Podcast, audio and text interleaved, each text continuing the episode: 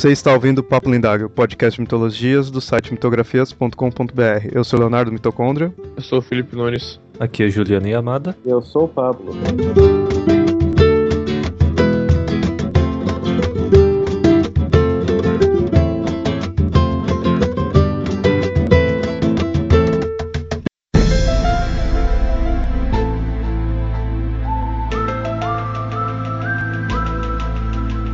Muitos personagens mitológicos sempre foram adorados como deuses, mas em certas análises fica a dúvida do quão divinos são tais seres. Como definir o que era magia do que seria uma tecnologia avançada? Como diferenciar um deus vindo do céu de um ser inteligente vindo dos confins da galáxia? Como saber se tais deuses não eram astronautas?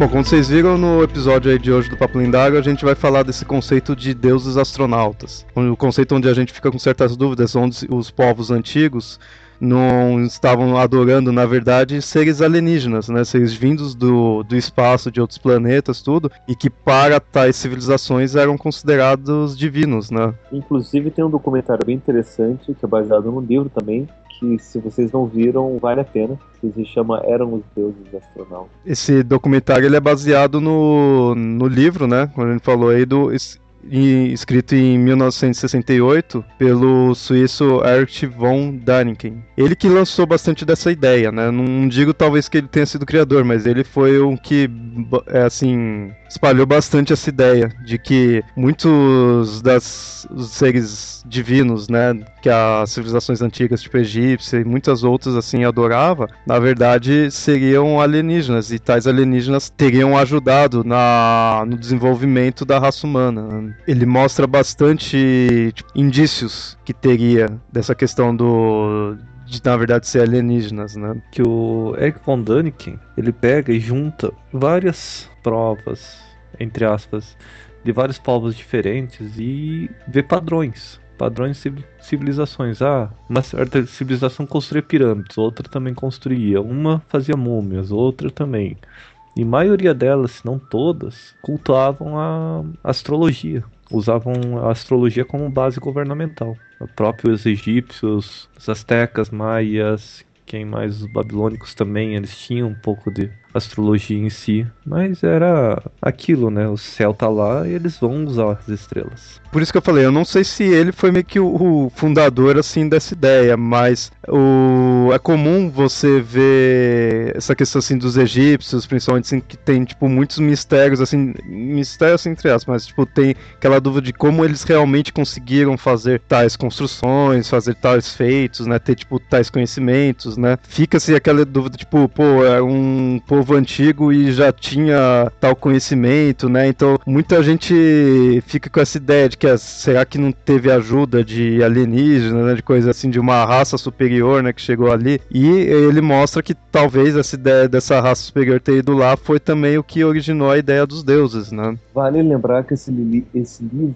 foi escrito um pouco mais de 10 anos depois do caso de Roswell, que foi o primeiro caso grande de ufologia aí para mídia. Existiam outros casos anteriores, mas não tão grandes quanto foi o caso Rosa. Você tem um caso onde supostamente o governo americano é, detém uma nave extraterrestre. Isso foi, eu acho no começo da década de 50. E a partir dali, uma série de avistamentos começaram a ser feitos. Então imagina, isso daí tá bombando na época. Você tem 10 anos de casos, relatos levantamentos, de avistamentos, uma série de coisas. E a mídia já tá falando um monte disso plena Guerra Fria acontecendo. Né? Então, de novo, você tem toda a questão da, do surgimento da tecnologia, o medo da, da guerra nuclear, e surge então essa ideia de que possivelmente isso que a gente está experienciando hoje, de tecnologia, de possíveis viagens para a Lua, né, que o homem começou a lançar os foguetes para também nessa mesma época, né, tipo, não para a Lua, mas para o espaço, né, no final da década de, aliás, no começo da década de 60, mas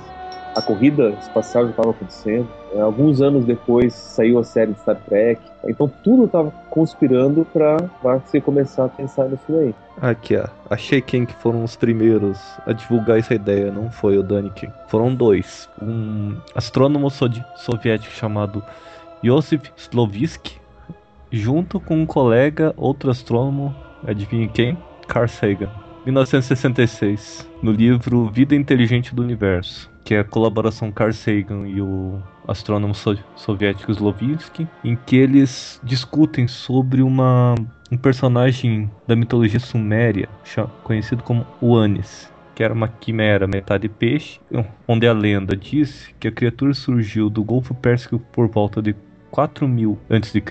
e ensinou várias artes e ciências aos homens. A, a partir disso, eles começaram a postular a ideia de que talvez isso representasse um contato entre povos antigos e seres alienígenas. Mas isso é só uma suposição que é dito no, no livro. O livro só dá uma ideia pincelada. É, o, livro do Daniken, pelo menos, que nem eu não, pessoalmente não li o livro, mas eu vi o documentário, pelo que eu tenho visto, o documentário segue bem a ideia do livro, né? Ele, o Daniken, ele defende bem essa ideia, ele mostra assim que, tipo, ó, tem várias pistas, tem várias coisas, então, tipo, não tem como falar que não é, sabe? Tipo, ele mostra bem que ele puxa bem pro lado de que tá bem na cara de que te teve sim alienígenas vindo pra cá influenciando a religião das pessoas, né? Ele, no, pelo menos no documentário, dá pra entender bem essa ideia, né? Inclusive, eu acho interessante que o primeiro exemplo que ele dá é de um caso contemporâneo, de que logo depois da Segunda Guerra Mundial... Dos aviões. É, uma tribo uhum. da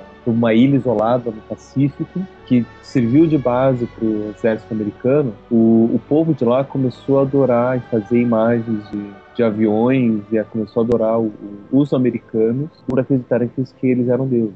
E daí ele fala, caso... isso é possível acontecer hoje e a gente viu isso acontecer, por que não com as outras grandes religiões e outras culturas? Você comentou isso de base americana, tem, tem uma coisa que parecida com a base inglesa, que também tinha a história do que eles idolatravam o rei da Inglaterra, o príncipe da Inglaterra. Eu até tava comentando, conversando isso com o mito dia desses. No caso aí não era alienígena, né? No caso não. Era, os... era só inglês mesmo. Essa... é extremo, mas não chega a ser alienígena, é só inglês.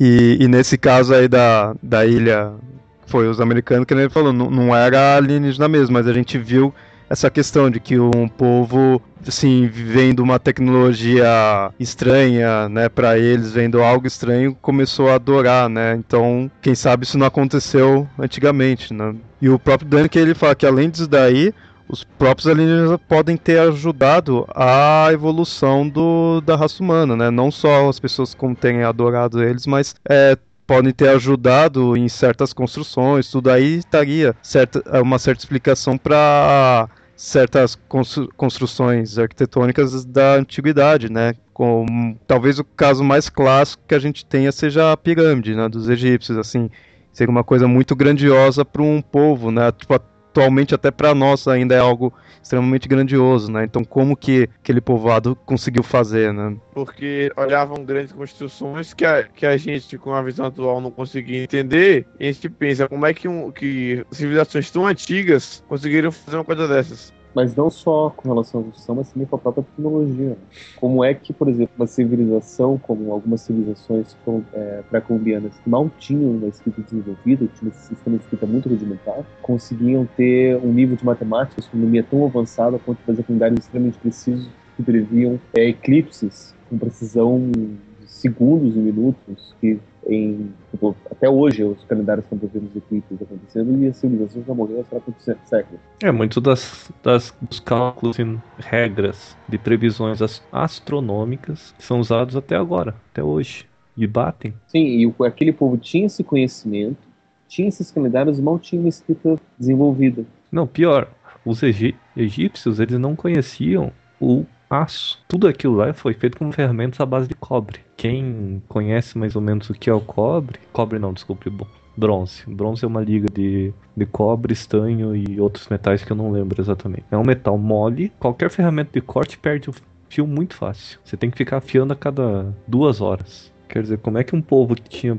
ferramentas à base de bronze conseguiu avançar tanto. E, e além disso, a gente usando ainda o exemplo dos egípcios, eles tinham essas construções, tipo, tinha as pirâmides e além disso ainda tinha outras construções assim, magníficas, digamos assim, né? Tinha os obeliscos de Luxor, o de Karnak, tudo, tinha várias construções, né? E além disso, eles ainda eram um povoado que a própria mitologia deles, se for ver, estava bem voltada para a questão do, do sol, né? De, tipo, do, do céu, de ter seres vindo do céu, tudo. Então já e mexia bastante com a astronomia, né? No caso talvez tipo astrologia assim também, né? Que estaria ligado. Mas você vê que é um povo bastante assim voltado para o céu, na questão da, da crença deles e com os, eh, tais construções assim, né? Então você acabava juntando essa, essa ideia, né? É, muita gente também acaba vendo por causa que as três pirâmides de Gizé e a Esfinge, elas batem meio que completamente com a, uma constel, com a constelação de Órion, com o cinturão, com as Três Marias, como é conhecido no Brasil. E a Esfinge, ela meio que coincide também com a constelação de Leão. Mas isso, segundo alguns cálculos, eu não, não lembro que documentário que eu vi isso. Essas constelações seriam mais equivalentes a 14 mil anos atrás. Quer dizer, 10 mil anos antes do que elas foram. do que essas construções são datadas atualmente.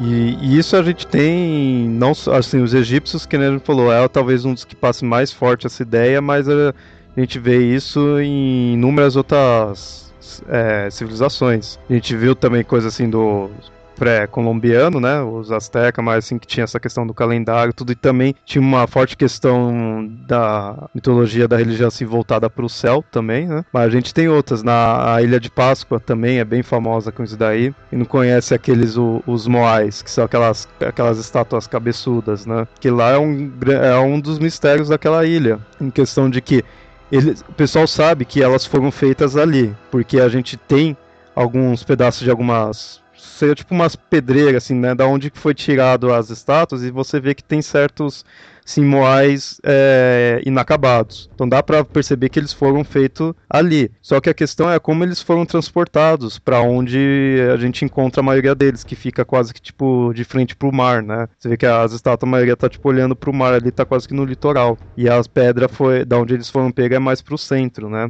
E é uma e essa ilha não é uma ilha, é tipo, é uma ilha qualquer, assim, é uma é bem afastada, é no Oceano Pacífico, né? Ela, se não me engano, é essa ilha que acho que ela é a mais afastada de todas. De qualquer canto, assim, qualquer lado que você for, ela acaba sendo meio que a ilha mais afastada, né, dos continentes, tudo. Então é um povo bem fechado. Ficava ali, né, não, acabava não tendo contato com nada. Então, e a gente analisando ali pelos os restos, assim, da civilização, vendo qual a nível tecnológico deles, fica meio assim de como eles conseguiram levar as estátuas para aquela para a região ali litorânea, né? E o que queria dizer tais estátuas, né? Que eram seres, gigante, eram seres gigantes com cabeçudos, né? Eu acho que o, o, mais intrigante não era nem como eles conseguiram levar, né? mas sim o que, que significava tudo isso. É aquelas carrancas, né? Bicuda olhando pro, pro mar. Algumas especulações diziam que eles estavam lá esperando a volta desse povo que ajudou eles, a, inclusive, fazer os, os Moais. Um aviso, ou uma espera, os guardiões, uma tentativa de, olha, nós estamos aqui, alguma coisa assim. Um outro mistério que tem também é a questão de como eles é, desapareceram. Por causa que a, a gente, vendo os destroços, a gente percebe que a civilização meio que acabou meio que do nada. Tinha certas estátuas que estavam ainda em fase de produção, né? Digamos assim, você pega certos pedaços delas. Então, detalhe, por como que uma civilização ali fechada, entre eles, assim, do nada desapareceu, né? É um mistério que também fica. Além de ser misterioso, por já ter aquelas estátuas, as estátuas que elas. Como se fossem estátuas mesmo? É, estátuas. Ainda né? tem o fato de. É, além de ter as estátuas que é misterioso, ainda, ainda tem o fato de que eles estão isolados e sumiram do nada, deixaram aquele negócio e ninguém sabe por que fez, de, é, como o povo desapareceu, então deixa tudo ainda mais misterioso esse fato. Alguns dizem, inclusive, que eles foram todos abduzidos por alienígenas, por isso até que eles sumiram de repente. Que eles só foram levados para o planeta e que uhum. estão sendo treinados ou coisa parecida, ou foram salvos de um cataclismo antigo. Que aí também volta de novo esse documentário que eu vi, que eu realmente não lembro, faz muitos anos que eu vi esse documentário. Procurei por esse episódio, eu não achei ele. que fala que há 14 mil anos atrás ocorreu um cataclisma na Terra que matou boa parte da população que já existia aqui e que os alienígenas, alguns tiveram, fizeram providências para salvar a humanidade aqui, outros pegaram aqueles de quem mais gostavam e levaram embora. Porque assim, o que que corrobora com isso? Mais ou menos.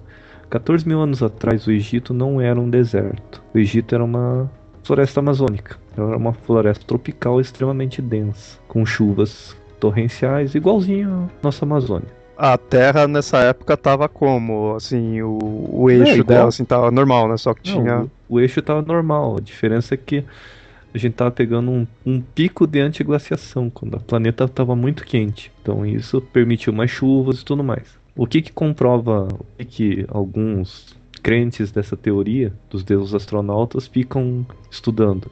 É que a esfinge, ela tem marcas de água, marcas de erosão de água, de chuva torrencial. Quer dizer, como é que ela tem essas marcas desse tipo de erosão se há 4 mil anos atrás já era um deserto, mais ou menos? Mas agora já tem outros estudos que até. É assim, essa teoria dos deuses astronautas sempre tem um pesquisador que tenta comprovar e sempre tenta outro pesquisador que tenta desacreditar. E os dois acabam encontrando provas conclusivas. Provas... Ah, engraçado, deixa eu até aproveitar sobre isso daí é, acho que até tem a ver com o tema. Eu recentemente, não lembro se foi no final do, do, ano passado, no começo desse ano, estava passando direto, acho que no History Channel, no National Geographic, canais afins, uma série chamada Astronautas do Passado. Estavam trazendo, inclusive, novas evidências sobre isso daí, né? Isso daqui a Amanda estava falando, né? que sempre tem essas, essas teorias e estava, inclusive, agora sobre isso. Olha só, quase que um remake. novas ideias, novas teorias, né? A, a ideia mesmo, né? Eu lembrei disso porque a Amanda falou que sempre tem essa alguém pensando nisso, né? Certo, então, que é questão de civilizações antigas que construíram é, monumentos que a gente não consegue entender, um dos casos é o Stonehenge na Inglaterra, que tem a dúvida de para que, que ele servia, que alguns acham que é observatório tudo mais, e principalmente como é que ele foi feito, que aquelas pedras enormes e que só eram encontradas a uma grande distância dali, então como é que o povo arrastou aquelas pedras até ali e depois levantou ainda? É a mesma história do, da Ilha de Páscoa. De Páscoa, é. E das pirâmides também acaba tendo essa questão de que é distante, como que conseguiram levantar, né? Levar até aquele local, né? Isso aqui é bem essa, essa ideia. Até aí as pirâmides é, existem pesquisas recentes que têm teorias bem plausíveis de como as pirâmides foram feitas. O Stonehenge é um grande mistério. Mimimi pra você. Stonehenge é mais simples até de construir. Stonehenge é o, é o local onde tá escondida a Pandórica, então. ah, é? Stonehenge é o túmulo do, do Merlin. Também. É, quando eu falo da Pandora, que o cara tinha esquecido disso, né? Tava doido pra falar isso. é, de alienígena ali é o que não faltou. É, pra quem se lembra do Camelot 3000, é lá onde o, o Rei Arthur vai libertar o Merlin. Não sei se alguém aqui leu. Cara, eu só conheço, não cheguei a ler. Lê, até que vale a pena. É eu quero ler, eu quero ler, eu, eu, gosto. Eu, eu, gosto sim, eu, eu não, eu não sei dizer porque eu não li, mas eu ouço falar bem, assim, eu tenho vontade de ver. Uma outra evidência que ele fala no, no vídeo, né, no, no caso no livro, assim, que lá ele tem muita coisa, ele puxa de praticamente inúmeras civilizações, assim, desde coisas até da Bíblia, né, ele puxa. Um que ele também mostra é a questão das linhas de Nazca. As linhas de Nazca, para quem não conhece, é um conjunto de geoglifos antigos que é localizado nesse deserto de Nazca, no sul do Peru são desenhos assim que você só percebe mesmo realmente assim o formato do desenho no alto, né? São desenhos assim na, na terra que aí forma, tem um que, que eu me lembro, assim, um que eu mais gravo, assim, certinho, é um que parece tipo uma aranha. Assim, tipo desenhos gigantes. Você só consegue realmente perceber o que é quando você tá voando, sobrevoando, né, o local. Pe as pessoas que visitam lá costumam fazer passeios de helicóptero por cima pra poder perceber os desenhos. A ideia do, da, das linhas de Nazca é mais ou menos como se fosse esses círculos de plantações. Isso, eu sempre lembrei disso. Surgem do dia do dia para a noite, só que feito na pedra e que existe aí desde que a gente conhece essa região. Essa história da ginástica, para mim, é a mais intrigante de todas. É essa. É, que aí fica o mistério, assim, por que que eles criaram isso. Porque já que o negócio só pode ser visto de cima, assim, só pode perceber o negócio de cima, com certeza então eles fizeram pra, tipo, se for pra mostrar pra alguém, pra mostrar pra alguém que tava lá no alto, né? Porque embaixo ali você não percebe o formato dela, né? E aí fica o mistério do porquê que eles criaram, né? E como que eles fizeram, né? O, o porquê acho que foi para um deus. Se foi deus astronauta ou não, eu vou entrar nesse mérito. Mas o que eu também fico intrigado é como eles fizeram. Porque essa, esse tipo de figura não existe só em Nazca. Tem uma na. Se não me engano, na Inglaterra. O famoso gigante de Cerniabas. A gente vai deixar imagens aí dessas linhas de Nazca aí no post aí pra vocês verem, vocês analisarem como que é. E essas linhas, assim, sempre quando eu vi, me lembrava essa ideia do das negócio de plantação, né? Acho que por um dos motivos também do pessoal ligar bastante com essa ideia de, de alienígena, por causa disso, porque o negócio da plantação sempre teve, né? Também essa ligação de imaginarem de que possa ser, ser civilizações alienígenas, né? a ideia, inclusive, das alienígenas foi que eram avisos para as naves alienígenas para saber o que fazer, como fazer, às vezes como chegar, o que estava acontecendo, do que se tratava, o que estava acontecendo aqui. Sinalizações, né? Sinalizações para as naves alienígenas. Agora, por que um, um homem desse jeito? Não seria mais uma placa com uma seta? Não sei. Depende muito da linguagem deles, né? Do que eles estão interessados em saber, ou como, ou sei lá. É, a, a, o principal mistério disso daí era isso, né? O que queria dizer isso, né? Com, como eles fizeram e o que eles queriam dizer com essas imagens. Se seria uma forma de comunicação, né? Para ajudar talvez muitas vezes a aterrissagem, a indicação ali do local, né? Para se fossem mesmo alienígenas que estivessem vendo, né?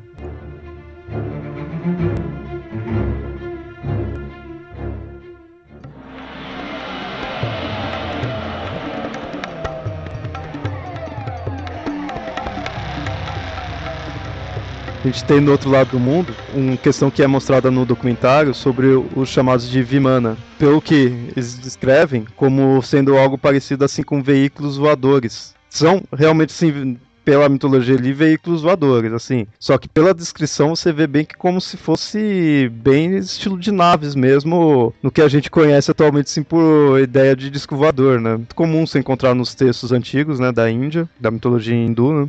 Aí eles descrevem essas máquinas como que voavam na velocidade do vento e produziam um som melodioso. Decolavam verticalmente e poderiam ficar parados no ar, como tipo se fosse um helicóptero, né? É bem parecido com a descrição dos UFOs. É, e, e, o próprio formato, né, de um desses aí aquela ideia circular, né, com portas assim do lado, tudo bem, estilo do clássico do disco voador que a gente conhece, né. E é engraçado que não só é, veículos, mas alguns animais voadores eram descritos. Tem descrições feitas, por exemplo, na China, de dragões que transportavam pessoas muito importantes, ou divindades. De repente vinha um dragão e da boca do dragão veio uma divindade que reinou durante tanto tempo. Depois esse dragão voltou, ele entrou na boca e o dragão foi embora. Daí a gente vai ver a descrição que foi, era feita do dragão, era quase como se fosse uma nave. Saía fumaça, tinha um barulho muito grande. Então, imagina se existe essa teoria de que dragões poderiam ter sido discos voadores e a forma como as pessoas descreviam esses discos voadores é, acabou sendo chamado de dragão. Inclusive, foi essa uma das hipóteses levantadas quando eu participei do Nedcast, né, que dragões poderiam ter sido discos voadores. Que agora tem outra opção para o surgimento do mito do dragão. Além de osso de dinossauro, também tem agora disco voador. É uma das, é uma das hipóteses que, inclusive, se levanta no, no, no, no documentário do Eros dos Astronautas. Que, é, segundo a Marvel, os dragões é tudo alienígena mesmo. Então, para mim, eu confio nessa daí. É, foi o que eu aprendi desde criança. E a gente pode pensar que as outras criaturas místicas podiam também ser alienígenas nesse sentido, né? E daí podia ser uma raça, uma alienígena que veio, ficou por aqui e daí foi embora. Por isso até que a gente não tem resquício ou tem evidência desses, desses alienígenas por aqui. É, e muitas vezes mesmo até que você pega assim, ah, tal monstro de tal mitologia era na verdade um alienígena, mas mesmo que não fosse realmente aquele formato, se você, tipo assim, o pessoal não, não compreende totalmente o formato dele, então você transpõe nos animais que a gente tem, principalmente que os monstros mitológicos, eles são bastante questão de junção de animais, né? Então talvez você pegue o, o que mais se assemelha, né? Ali pra, tipo, que, pra poder identificar, né? Nessa questão, uma nave soltando fogo, talvez uma espécie de um foguete, assim, você pode associar com o, o fogo do dragão, né? Que a representação de naves a gente tem vários outros povos. Qual que é aquele? O Império Inca ou Azteca que tem representação do, do imperador pilotando uma possível espaçonave. Nossa, aquele lá é o um dos que eu acho mais intrigante, assim, que é você olha assim pra ele, você percebe, tipo, ele meio que sentado, né, e pilotando a, tipo um foguete mesmo, assim, né, uma nave. E você vê que é comum nas civilizações ter essa questão da crença de algo vindo do céu, né? Isso é, é algo muito, muito comum mesmo. Uma coisa até que eu tava me lembrando aqui, estavam falando sobre naves e, e animais. Se não me engano, no Apocalipse tem uma descrição de um ser, de um anjo, que se você for ver a descrição desse anjo parece como se fosse é, uma nave mesmo, como se fosse uma sonda ou como se fosse o Voyager. Agora não me lembro se foi, não eram os ex-astronautas, isso foi outro documentário que eu vi, que mostrou a descrição do, do, do anjo e a imagem dessas naves. É aqui no Apocalipse 10, que disse: Eu vi outro anjo poderoso que descia do céu. Ele estava revestido de uma nuvem e uma glória envolvia sua fronte. Seu rosto era como o sol e seus pés como colunas de fogo. Na mão segurava o livrinho aberto, pôs o pé direito sobre o mar e o esquerdo sobre a terra e clamou com voz forte como um leão quando ruge. E daí mostrou lá que, inclusive, mostrou um desenho feito uh, antigamente desse anjo que não eram necessariamente colunas de fogo, mas eram como se fossem colunas gregas, as pernas dele. E daí depois mostrou uma,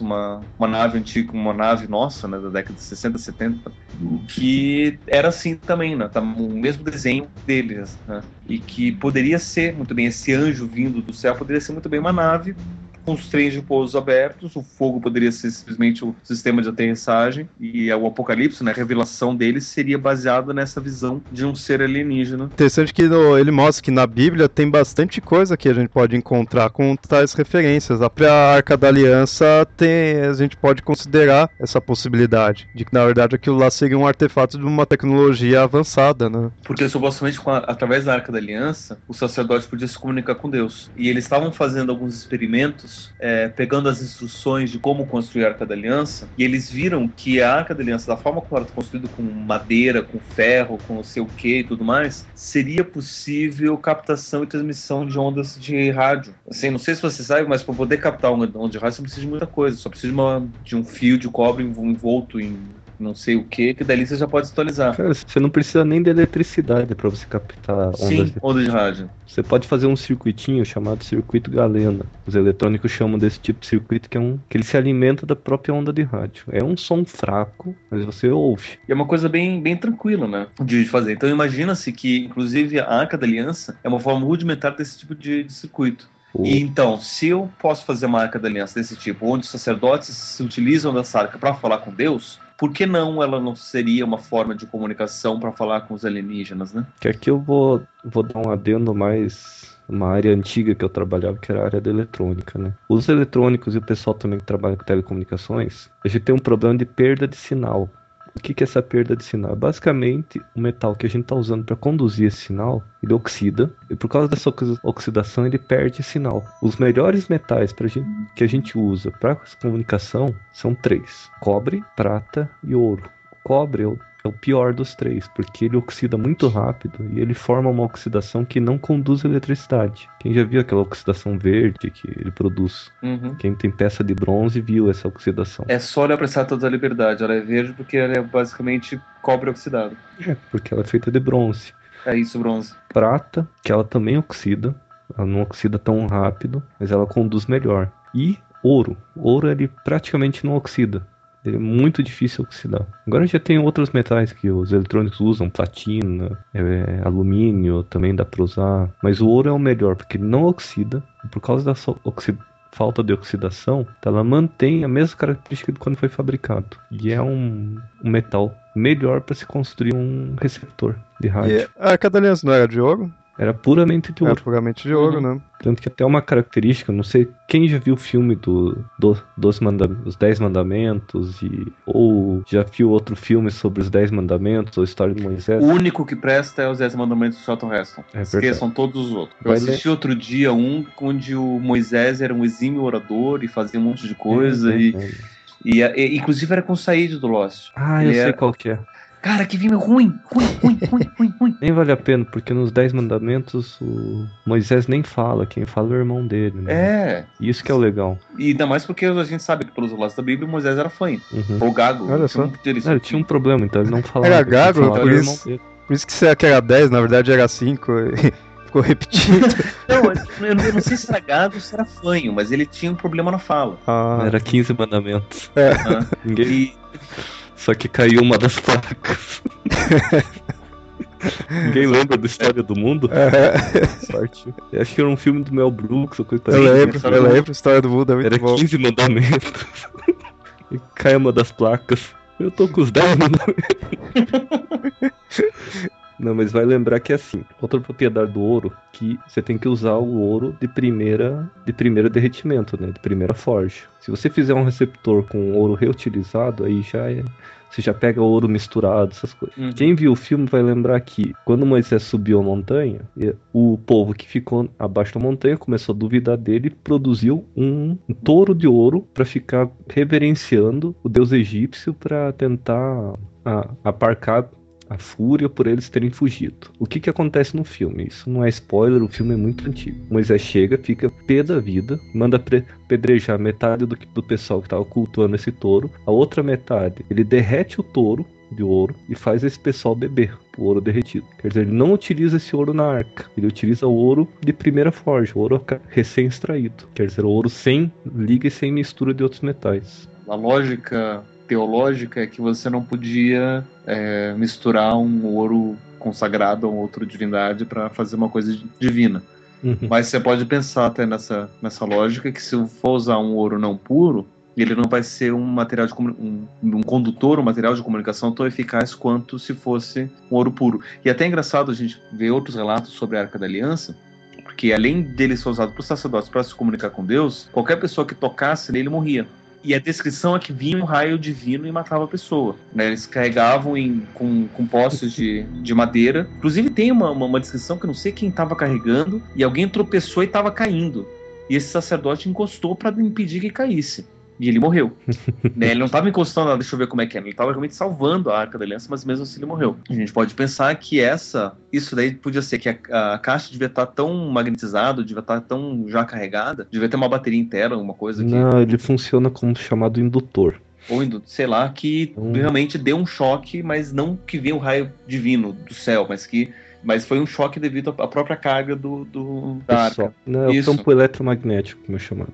Vocês já viram pessoal mexendo com linha de alta tensão? Que eles não podem encostar no chão, nem fazer. Sim, é, pra não dar o circuito, né? Pra não fechar o circuito. Então, a Arca da Aliança ela causa a mesma coisa, possivelmente. Ela tinha o campo eletromagnético, mas era muito pequeno. Então, só você encostando nela pra ter a descarga. É engraçado você só contar uma história, uma curiosidade, um professor de física, um professor de física do segundo grau, ele contava que quando era pequeno, ele ia com os amigos e tinha um, um lago no perto da casa dele, tinha um fio de alta tensão que passava ali por cima do lago e tinha como você pular do fio do, do alto de um prédio. Então o que eles faziam? Eles pulavam, seguravam no fio, escorregavam até o lago e soltavam antes de cair na água. Né? E sempre faziam direto e nunca se preocuparam. Né? Até um dia que um cara, ele era grande e pesado, ele conseguiu pular e segurar e se prender no, no, no topo do, do prédio. E daí fechou o circuito e daí ele morreu. Daí proibiram de, eles de, de fazer isso. Aí o cara quis entender como isso funcionava e por isso que virou professor de E virou física. professor de física, exatamente.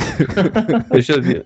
Um relato bíblico, inclusive, que eles usam no- nas muralhas de Jericó, que eles conseguiram derrubar as muralhas simplesmente rodeando elas, tocando cornetas e andando em volta com a Arca da Aliança. Eles de- conseguiram derrubar as muralhas de uma cidade. Dizem, uma das, das- das hipóteses é que justamente a Arca da Aliança estava lá e aquelas as cornetas eram uma forma deles avisarem para os alienígenas que foram uma ação alienígena, uma arma alienígena que derrubou as muralhas de Jericó. né? É, é uma das explicações que poderia dizer como que elas, ah, as muralhas foram derrubadas. As cornetas seriam ar- as armas, assim, você disse? Não, seriam não, não. avisos. Seria um, seria um aviso. Seria, olha, ah, aviso. tô Ah, tá. tocando, você ouvir, você derruba, beleza? Beleza. E daí tá Ah. lá, como estão ouvindo, pega um sinal do da Arca da Aliança, descobre onde que é e vê pro. GPS e manda lá um. Tem outra teoria de que Ah, as cornetas tinham sido feitas com também com características especiais para que elas ensinado pelos alienígenas at- através da Arca da Aliança, que essas cornetas elas entravam em ressonância, criavam um som que entrava em ressonância com as pedras das muralhas, que nem aquela ponte que entrou em ressonância. Então, por causa disso, eles estavam falando assim, que a, né, uma das outras explicações é que as cornetas foram feitas para tocar um som na mesma frequência da muralha de Jericó e de depois de tantos dias tocando, o, a muralha ficou, ficava frágil e no último dia ela, ela acabou ruindo, né? Porque daí fica- a vibração na mesma frequência faz com que ela absorva a energia do, do som e daí você vai deixando ela mais frágil. Só que assim, como é que elas, como é que eles iam saber qual era a frequência correta, como é que eles com qual material fazer para poder fazer isso, qual que é o tamanho e tudo mais, se não fosse por indicação alienígena, né? A lógica, outra lógica seria essa.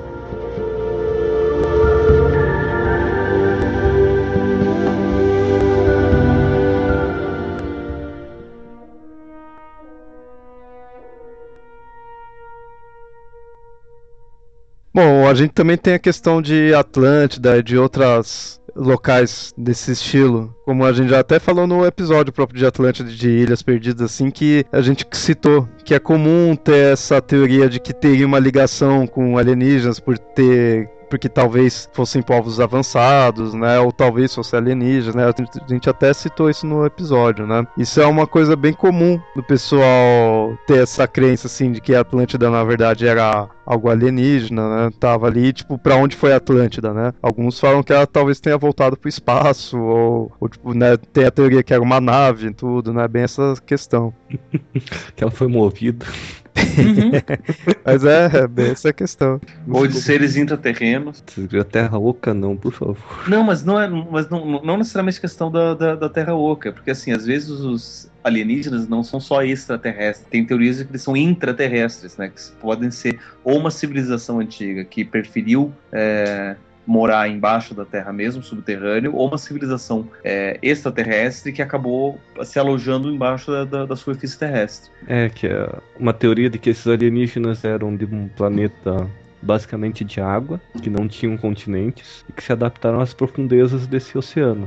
Então toda Uhum. a tecnologia dele era baseada em água. E quando chegaram na Terra não conseguiram ficar no nosso continente. Criaram o continente e ensinaram os humanos, mas os humanos ficavam na superfície e eles ficavam na, no fundo oceânico. Quem quer, quer ver uma amostra desse, acho que é o Eni- Enigma do Abismo. Sim, Segredo É da filme lógico. muito bom. Segredo, do Abismo. desculpa. O Segredo, do Segredo do Abismo mostra uma civilização dessa. E é muito bom o filme. Não, excelente, mas assim, não, não é só esse tipo, né? O, o Segredo do Abismo não mostra OVNIs, mostra os OSNIs, né? Os Aham. objetos submersos não identificados, os submarinos não, não identificados. A ideia é que, por exemplo, os, os ufólogos atuais, eles meio que aceitam que os Grey, ou os reptilianos, sejam seres intraterrenos. Que de tanto que eles são vistos aqui na Terra e da forma como eles são vistos... Eles é, não sejam alienígenas. não, não, não. Eles podem ser alienígenas, ou seja, alienígena é alguém que vem de fora, mas é que eles não sejam, é, não venham diretamente de uma nave fora, né? Já estejam aqui há algum tempo e que já tenham suas bases localizadas. Eu conheço paleontólogos que até formulam teorias que os greys, na verdade, são evoluções dos dinossauros. Enquanto um começou a evoluir para os pássaros, outros evoluíram para seres mais humanoides, começaram a ter inteligência. E é verdade, no, no Cretáceo você tem muitos registros de dinossauros pequenos, com polegares, com caixa craniana muito grande. O Horácio. Mas se você vê o filme do o, o Parque dos Dinossauros, os- ele mostra essas teorias voltadas para os Velociraptors, porque eram, eram parentes dos Velociraptors.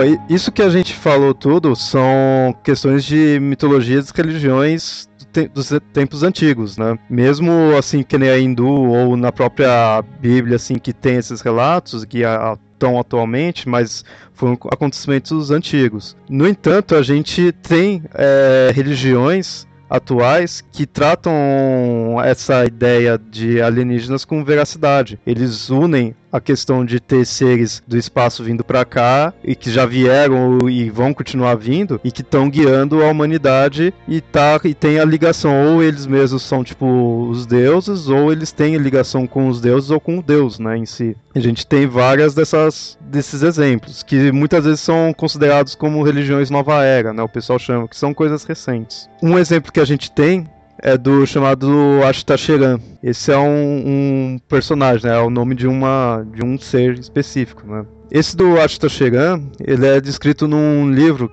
chamado O Jovem que se comunicava com extraterrestres, que foi um contato que esse Ashtasheran teve com um brasileiro, um baiano chamado Paulo Fernandes, né, de 1972. Teve também relatos de que o Ashton ele teve contatos também com outras pessoas, né? Acabaram publicando livros, né, descrevendo ele. O Ashton ele é descrito como um cara loiro, e ele mora na constelação de Alpha Centauro. Só um detalhe, só um detalhe. É, não seria bem constelação de Alpha Centauro, seria a estrela de Legal. Centauro, que seria a estrela mais próxima da Terra, que na verdade é uma estrela trinária. Né? São três estrelas ali. Porque assim, a Alpha Centauro é assim, você tem a constelação de Centauro. A, a estrela Alpha de Centauro é essa, da estrela Alpha, Beta, Gama. Não me engano, acho que é a estrela que forma o pé ou coisa parecida do Centauro.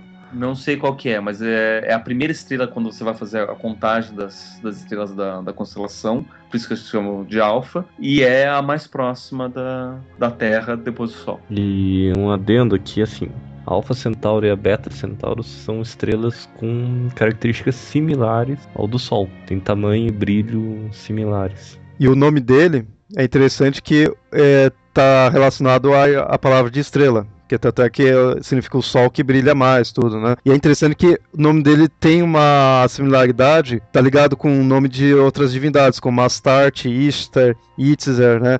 São outras divindades, e é interessante que você vê, né? Ashtar, o nome dessas outras divindades é parecido, e você também vê uma semelhança com a palavra estrela, ou star, que em inglês, né, que seria. Então você vê que tem talvez uma mesma raiz, né, o significado do nome dele. Ele muitas vezes quando ele aparece, ele aparece com uma roupa de astronauta e tem a insígnia, da onde mostra a frota intergaláctica que ele faz parte, né, que ele comanda. A, a história de, do Ashta Sheran é que ele tinha vindo aqui na época do exército romano, na época cristã do século I. Ele era um comandante do exército romano, né? Chamava Nicolau, né? E era só que ele era protetor dos cristãos, estava sendo perseguido pelos romanos. A missão dele era essa, né? Era proteger os cristãos, mesmo estando no, no, exército. E aí quando ele foi descoberto pelo império, diz daí dele estar tá protegendo os cristãos, ele foi sentenciado à morte. Só que aí com esse sacrifício que ele fez, ele acabou, né, tipo, evoluindo, né? Ele transcendeu, como falam. E aí ele transcendeu, né? Foi pro, foi pro céu, tudo, assim, pelo sacrifício dele.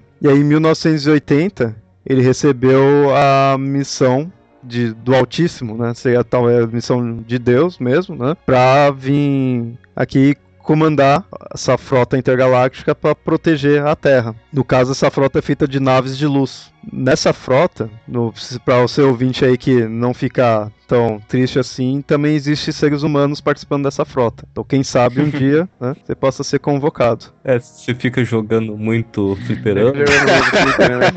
você tem, Eu ia falar exatamente a mesma coisa. Último Guerreiro das Estrelas. É, viu? Quem sabe? Quem sabe se não está sendo treinado.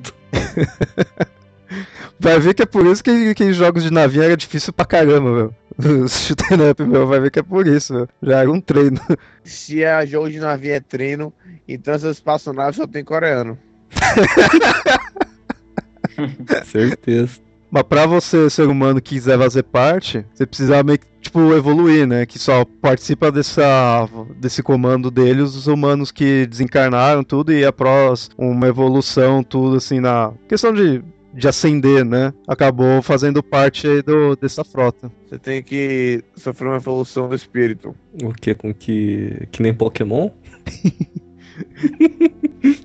Não, peraí, eu tô, eu tô me aguentando pra não fazer piada há um tempo, pelo amor de Deus. E aí, os humanos que controlam essas naves que acenderam também muitas vezes controlam com meditação, né? Que é controlar essas naves de luz. Algumas dessas naves são materializadas. E aí a gente acaba vendo, talvez de certa forma os OVNIs que a gente vê sejam essas naves materializadas. Né? Então eles estão aí para proteger a gente.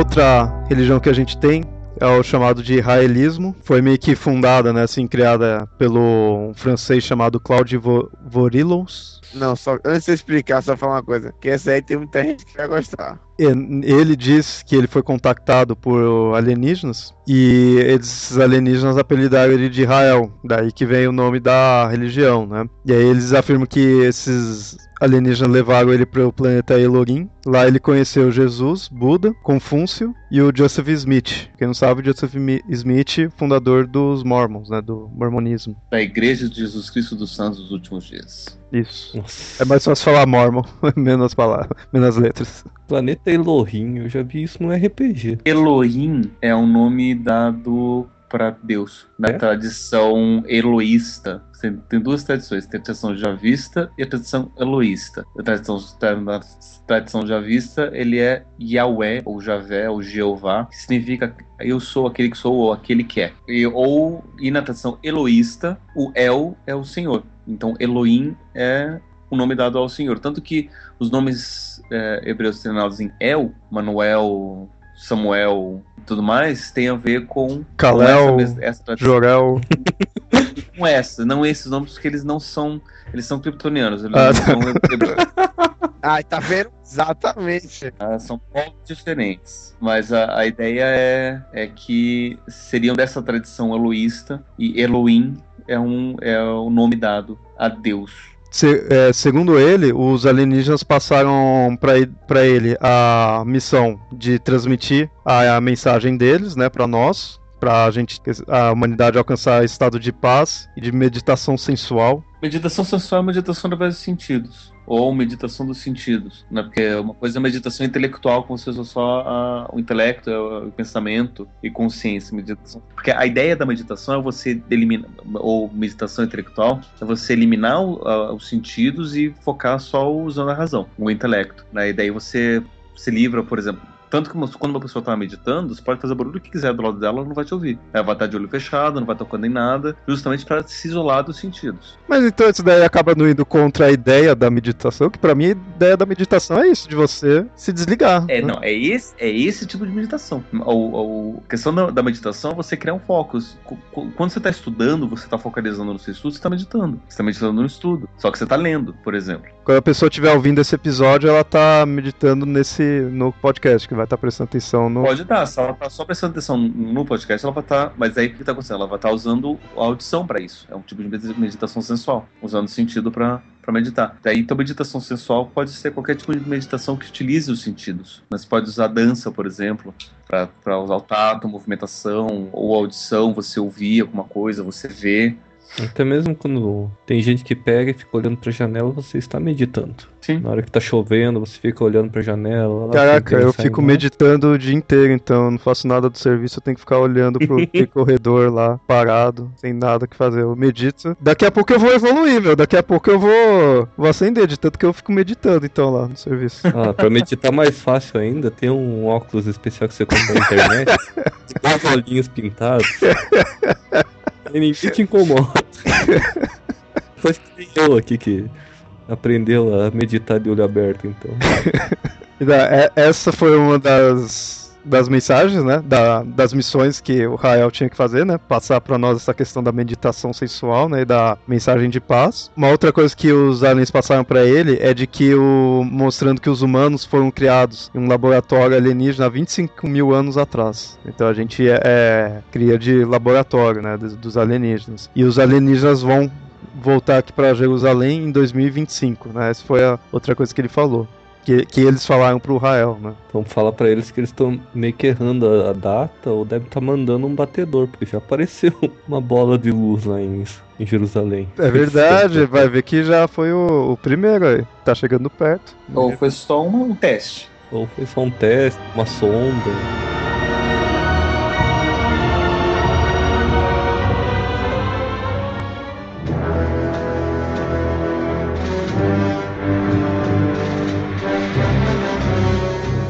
Bom, uma outra religião que a gente tem, bem conhecida, assim, bem peculiar, digamos assim, chamada de Scientologia. A Scientologia foi uma crença fundada em 1952 pelo autor de ficção científica, L. Ron Hubbard.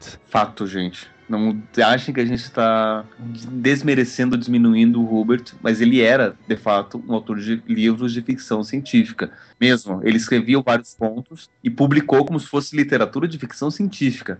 Fato. O que é até interessante é que eu não sei se. É que nem ele é escritor de ficção científica. Eu não sei se o Dianética é considerado é, ficção científica, eu não sei o que se passa direito nesse livro, porque a religião é baseada nesses livros. O livro Dia Dianética, a Moderna Ciência da Saúde, Dianética, a Evolução da Ciência e a Ciência da Sobrevivência. Talvez esse daí não se, não, pelo menos por ele, não seja considerado, né? É, mas esses dois livros são inspirados quase que diretamente em vários contos dele. Contos dele, é. Só que esses contos realmente são considerados ficção científica, né? Mesmo por ele, ele lançava como ficção científica. Então, né? Aí depois ele passou a considerar como se fosse uma revelação de uma realidade né, divina, espiritual, alienígena, sei lá. Como se pode considerar Ele- a cientologia. É porque ele viu que religião dava mais dinheiro do que ficção científica. E a essa é bem famosa a Scientologia que a gente tem pessoas, é, atores aí famosos aí que seguem, né? O John Travolta, o Tom Cruise. Tom Tom Cruise. Cruise. e Inclusive, só um, só um detalhe, ah, o Tom Cruise ele casou depois com a Kate, Kate, Holmes. Kate Isso. Holmes. Quem sabe dessas histórias é minha, minha namorada, ela sabe todas elas. É, e ela me contou, inclusive, que a Kate Holmes ela foi proibida de gritar durante o parto. E ela não podia usar anestésio porque podia interferir nas vibrações de questões da, da filha. Né? Porque a questão da dor e do sofrimento não podiam passar através da dor do parto. Então ela tinha que aguentar, historicamente, todas as dores do parto sem gritar, sem chorar. E não podia usar anestesia porque a anestesia era uma droga que podia fazer mal pro bebê. Então, Aqui, ó, alguns famosos que são da cientologia. É, Isaac Hayes, pra quem não lembra, é o cara que fazia o, o chefe do South Park. Tanto que, só uma curiosidade sobre isso, sobre o Zack Hayes. Fazia. Por quê? Teve, teve um episódio do South Park onde eles, não vou dizer zoaram, mas eles zoaram a Scientologia. Tom E, Cruise sai do armário. É, eu, eu não sei se foi esse. Foi esse, Foi eu me nesse. Esse lembro. mesmo. Foi esse, eu me lembro. É, é, não, isso, foi, foi esse mesmo. E, inclusive, se você quiser saber como é que é toda a história da Scientologia, assista esse episódio, que lá conta exatamente. A, a gente vai explicar aqui por alto, mas se realmente, se você assistir, eles Assista lá. explicam exato, exato como que é. Exatamente. Tanto depois eu fui, eu procurei na, na internet, eu achei um documentário do, do autor falando e, é, e a mesma descrição. É idêntico. Palavra por palavra. E inclusive, enquanto tá passando lá o, o, o vídeo do, do, do South Park, tem uma legenda. Isso é exatamente o que os cientologistas acreditam. Isso daqui não é uma, não é uma piada. Né? E conta lá. E depois desse episódio, o chefe, o Isaac Hayes, pediu demissão de South Park. Que no episódio, um dos meninos, que não vou lembrar quem é agora, ele é considerado a reencarnação do fundador da Scientologia. Foi o Kyle, não foi? Aí ele vai parar na, igreja e Tom Cruise vai ver ele, depois de outra volta vai também. E Tom Cruise se tranca no armário e tem essa piada. Tom Cruise sai do armário. Daí de outra volta vai Outra lá, volta, entra no no armário, armário. não quer sair do armário. Olha aqui, quem mais? É, Jason Lee, esse é ator mais de série, Jennifer Lopez, Tem, bastante atores, né? Muito. na tentativa de ajudar a divulgar a religião como religião e não como ficção científica. Só, só, só um detalhe: Não, vou- o, o John Travolta fez aquele filme péssimo, horrível, horroroso que devia ser exterminado da face da Terra, chamado A Reconquista, Cara, que gosto. era a propaganda de cientologista, porque eles estavam dizendo que é uma coisa que poderia realmente acontecer na Terra. Battlefield Earth. É completamente de, de inspiração cientologista. É, é de um, é de um filme, é de uma história do, De um livro. do Robert, é de um livro dele. Exatamente. É de um livro dele que é, de, é uma propaganda cientologista. Eles realmente acreditam nisso. Bom, ah, só pra então situar os ouvintes aí de como é essa religião, já que a gente falou bastante aí, mostrou que ela é bem é, meio, meio peculiar, meio estranha, né? Assim, segundo essa religião, há 75 milhões de anos haviam vários planetas se reuniu numa confederação chamada de Confederação das Galáxias e era governada por um líder ruim chamado Zenu, acho que se pronuncia Zenu, e tava tendo problemas de superpopulação nesse reinado dele, né? Aí ele mandou bilhões e bilhões de habitantes é, da galáxia para a Terra em diversas espaçonaves. Essas espaçonaves elas tinham o formato de um avião. É um avião específico, eu não lembro direito o nome do avião, mas é um avião específico que a gente tem. É um modelo parecido com o DC-10. E nesse, eles foram levados nesse, nessa espaçonave que tinha esse formato e jogados num vulcão. Pras, né, as pessoas foram jogar lá no vulcão e depois jogaram bombas de hidrogênio para destruir né, as pessoas. Conforme foi destruindo, as almas da, das vítimas foram escapando, né? Foram surgindo dali, que estavam matando, né? Foram arremessadas no, no ar. E aí o Zenu, né?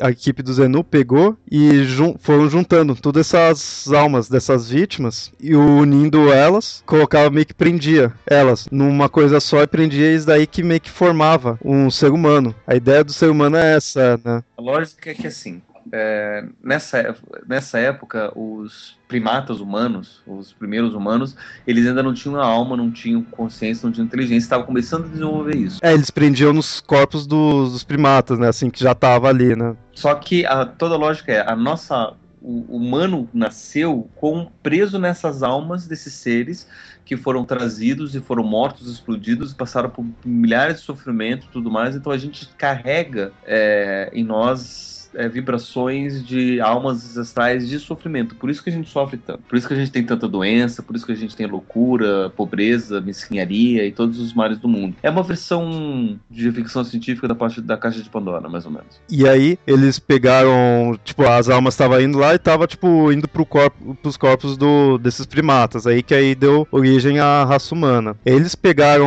essa espécie, fizeram, tipo, uma lavagem cerebral, colocando meio que, tipo, espécie de filmes para eles verem, né, de imagens, passando ideias para nós, né, que no caso seria a nossa raça absorver, só que seriam tipo ideias incorretas assim, para tipo apagar toda a memória que eles iriam ter. E essas ideias eram a questão do catolicismo, do, da todas as religiões que a gente tem, seriam essas ideias que o Zenu tava passando pra gente para meio que apagar a nossa memória do que tinha acontecido antes, né? Eles estavam fazendo uma lavagem cerebral. Aqui achei os mandamentos da cientologia. É bem estranho. Combaterás a psiquiatria. Eles acreditam que os psiquiatras são culpados por todas as mazelas do mundo. Psicólogo também? Não, só psiquiatra. Só psiquiatra. Psiquiatra e psicólogo é coisa diferente, não misture. Uhum. Não, sim, eu sei. Por isso que eu perguntei psicólogo também. Então o Pablo tá, tá salvo ainda. Não, não, nisso eu concordo com eles. Inclusive, se continuar nessa onda, eu capaz de me converter. Ô, louco! Ó, o Felipe tem que se preocupar com a segunda mandamento aqui. Expulsarás os gays. Toda homossexualidade tem cura. Caso não tenha cura, será sugerido desfazer-se deles sem nenhum pesar. Mentirás e manipularás. É legítimo usar todo e qualquer método necessário para silenciar por meio do medo os inimigos da cientologia. A única maneira de controlar as pessoas é mentir para elas. Pelo menos eles são honestos, né? É verdade. Manterás silêncio no parto. É aquilo que contei lá da, da, da Kate Holmes. Não acreditarás em Deus. A cientologia despreza as outras religiões e acredita que Deus, Jesus Cristo, Buda, Maomé, entre outros, são fraudes, invenções que foram implantadas nos tetanos para deixá-los confusos. No caso aí, tetanos é, somos nós, que é essa questão que juntou essas almas e ficou no corpo do primata, são essa junção de almas são os tetanos, né? E por último, evitarás a sociedade. É preciso manter distância do mundo exterior. Quando estão se preparando para alcançar os níveis mais altos da cientologia, os fiéis não podem ver TV, ouvir rádio, ler jornal, entrar na internet, usar o telefone, nem falar com outras pessoas de fora da seita. Uh, bom, então essa é a cientologia, que é uma religião bem peculiar, né, bem diferente que junta conceitos semelhantes a que a gente encontra em ficção científica, né? Questão de alienígena, questão de, de bombas, né? De hidrogênio aí, todas essas questões assim, de lavagem cerebral, tudo, então. Tem uma diferença da cientologia em relação a outras religiões que você pode ver a presença desses deuses astronautas, é que em todos os outros casos afirmam que Buda e Jesus ou estão com esses deuses é, alienígenas ou então seriam desses. Esse aí não, esse caso afirma que são todos fraudes ela é bem agressiva nesse ponto de questão de que quebra todas as outras religiões mesmo, né? As outras da nova era, assim, todas essas que tem alienígenas, elas meio que tentam unir, né? Um pouco. Fala que Deus, que nem do Astro chega que a gente tinha falado, é, mostrou que Deus estava, né, no comando ali tudo, mostra ainda que tem essa questão de, de Deus ainda tá lá, né? Muitas vezes até tenta unificar as religiões, né, assim, mas essa do, da Scientologia, ela quebra tudo, né? Ela é bem ag agressiva nesse ponto.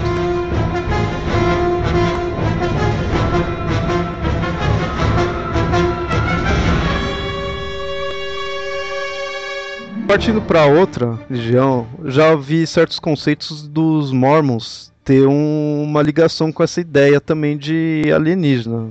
A ideia do, dos mormons ter ligado com alienígena é a seguinte: segundo os mormons, depois que Jesus morreu, o, ele não foi direto para o céu. Ele, beleza, ele morreu, ressuscitou. Conta a, Bíblia que ele subiu para o céu. Ele estaria sentado no céu. Segundo os mormons, ele foi para a América do Norte e fez a pregação para os nativos e daí depois, dali ele saiu e foi pregar em outros planetas, levar a mensagem de fé para outros planetas. Aí toda a ideia dos mormons é que Joseph Smith era um homem que recebeu a revelação do, do anjo Moroni, que contou essa história para ele, né, de como Jesus teria ido para a América do, do Norte, tinha pregado a religião, tinha trazido novas informações, novas interpretações e que agora teria ido para outros planetas para levar a Boa Nova e levar a salvação para os outros planetas. Ah, entendi. Então, na verdade, o, nesse caso, Jesus seria um deus astronauta para os outros, né? Tipo assim, para os alienígenas, né? Assim, mais ele, ou menos. Né, mais ou menos assim, não é nada que os alienígenas vieram para cá. A questão é que Deus também, no caso, Cristo, né, foi também pro restante do, do universo, né? Uhum. É isso para quem. Isso eu vou dar um spoiler de um certo livro. Apesar que o livro é muito antigo, que é o do Operação Cavalo de Troia. No final dá a entender de que, na verdade, quem veio buscar Cristo depois da que ele morreu na cruz, depois dos três dias que ele voltou, foram os alienígenas. JJ Benítez, inclusive, reza a lenda de que o JJ, a história do JJ Benítez é uma história real, que esse cara que foi mandado pro passado tá lá preso e o dinheiro arrecadado com a venda dos livros Operação Cavalo de Troia, são vários, não é só um, são um, volume 1, 2, 3, 4, 10, Sim. 15, sei lá quantos são. São 11 no total, se não me engano. Então, a renda arrecadada seria para conseguir trazer ele, ele de volta. É que o autor ele diz como sendo real, né, aquilo. Então, na verdade, na verdade, a venda arrecadada com uns 500 livros, porque eu já vi vários e vários e vários, vai tudo pro bolso do cara que tá rindo da cara de todo mundo. É, quem sabe, né? sei lá, de repente, o cara voltou mesmo, não sabe. Você não tá naquela época para dizer, então não pode afirmar. Só ele encontrar o Doc Brown e pronto. Procurar numa mina aí abandonada, um DeLorean que Ou tá então enterrado. Procurar um a no... uma cabine 90, de polícia. Uma Blue Box e pronto.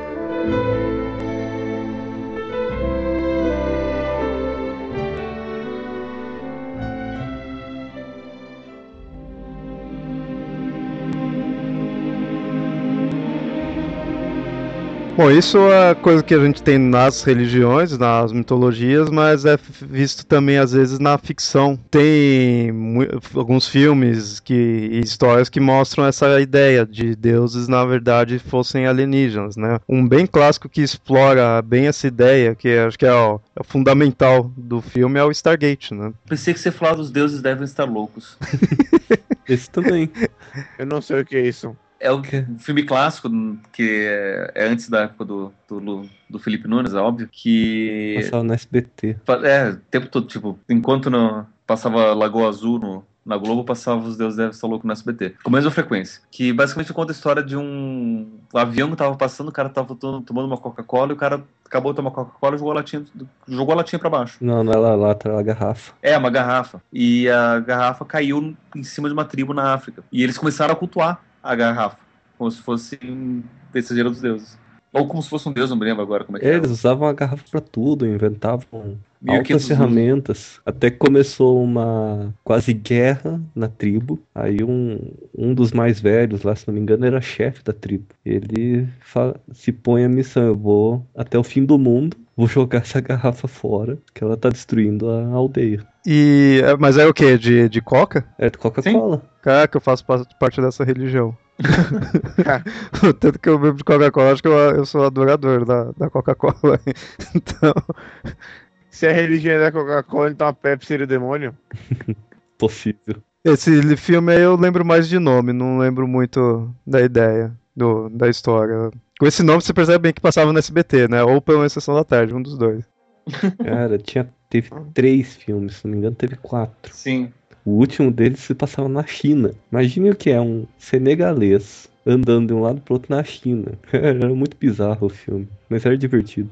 Mas aí o, o filme que eu tinha dito antes aí do Stargate, que é o, esse no caso já, já é um filme mais sério, né? Fix, é, ficção científica sim, mas é mais sério. Stargate, além do filme, tem três séries. Uhum. É, ele começou com o filme, mas aí eles não. Eles pretendiam fazer mais dois filmes, né? Continuação para mais dois, só que aí não conseguiram, então eles resolveram desenvolver a série, né? A- o filme e a série tem, a, tipo, a série principal assim tem certas mudanças, mas ambos seguem o mesmo mesma ideia. A ideia é o que eles encontraram um portal, foi no, no Egito mesmo, né, que eles encontraram um portal e aí eles descobrem que esse que é tipo um disco, assim, esse portal era usado pelos alienígenas antigamente e que vieram aí pro Egito antigo e, e eles se passaram pelo, pelos deuses. Né? Até o filme com o Kurt Russell, na série já é o MacGyver. É por isso que eu não conseguia assistir Stargate, cara. Eu olhava lá pro Stargate. Pior que, eu, pior que eu acho legal. O, o filme eu gosto pra caramba.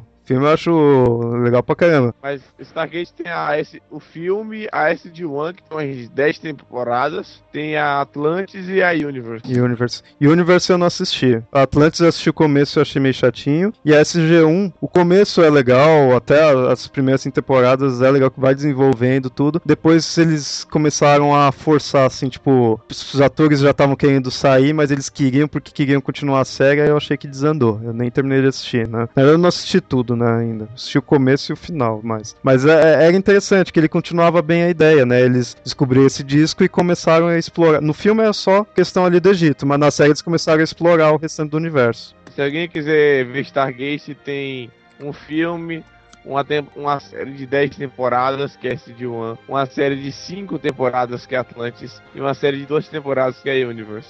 Boa sorte. É, Eu lembro que no, no filme eles mostram que o alienígena é tipo um alienígena meio classicão, assim, com a- meio estilo The Grey. Que aí ele vem e eu lembro que as pirâmides foram construídas para o pouso da nave dele, que é meio que naquele formato, né? E o alienígena ele acabou, ele tava meio que acho que morrendo, aí ele acabou tomando o corpo de um humano ali da região e aí começou a dominar, né? Na série já é meio diferente. Na série tem os as pessoas em forma humanoide, mas é tipo um. O alienígena é tipo um vermezinho que fica na pessoa, né?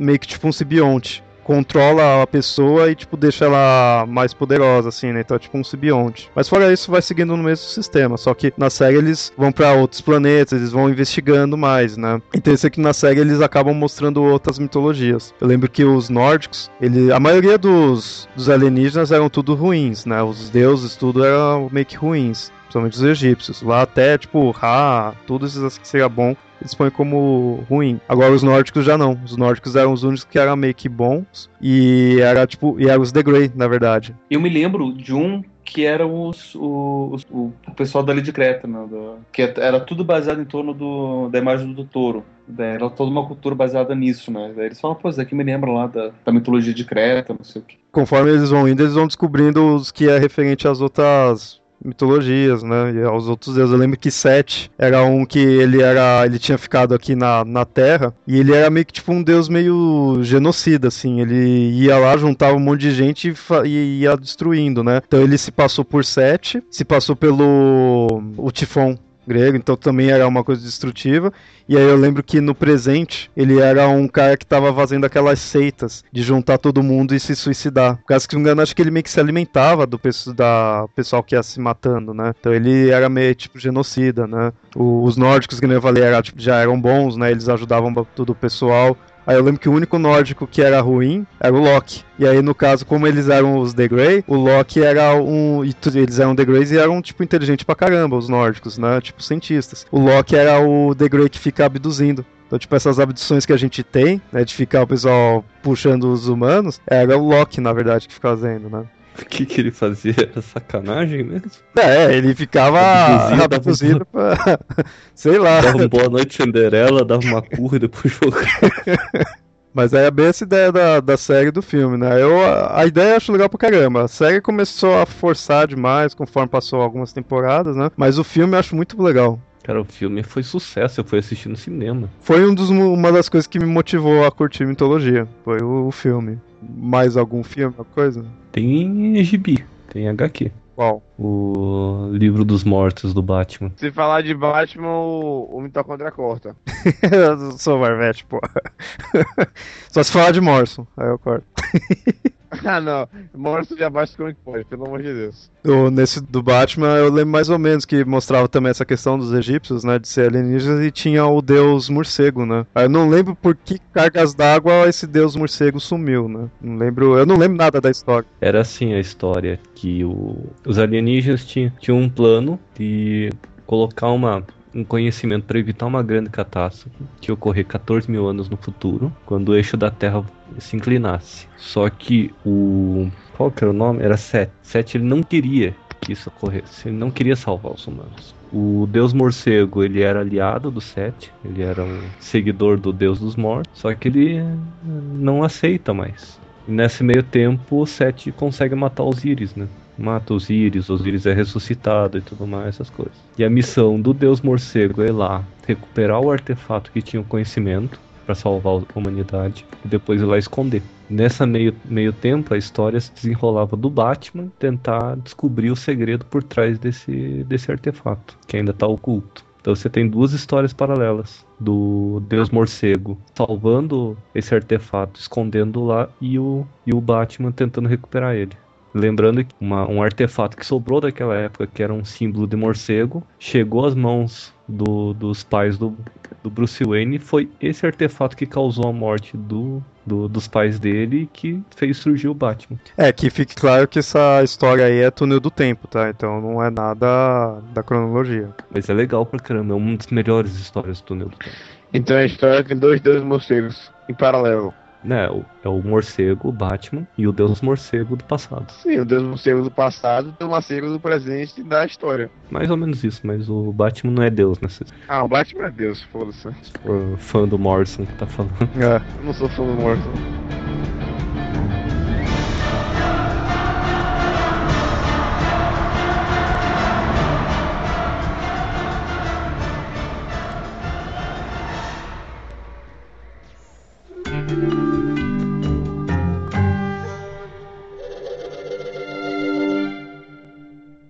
Bom, esse foi o episódio aí que a gente mostrou a, o conceito de deuses astronautas, né? E demos alguns exemplos de religiões antigas que a gente tem evidências que possam ter sido alienígenas e as novas religiões, né? Que junta o conceito de alienígena com o conceito divino, né? Aqui a gente mostrou essas pistas, essas teorias. No próximo episódio nós vamos meio que talvez mostrar o outro lado dessas teorias, né? Aguarde o próximo episódio que você vai ver o que a gente vai ainda falar disso, né? Espero que tenham gostado do episódio episódio. Se conhecerem mais alguma religião, algo que tenha isso, ou alguma outra evidência dessa questão de deuses astronautas, podem comentar aí no site ou mandar e-mails para mitografias.gmail.com. E até mais. Tchau, tchau.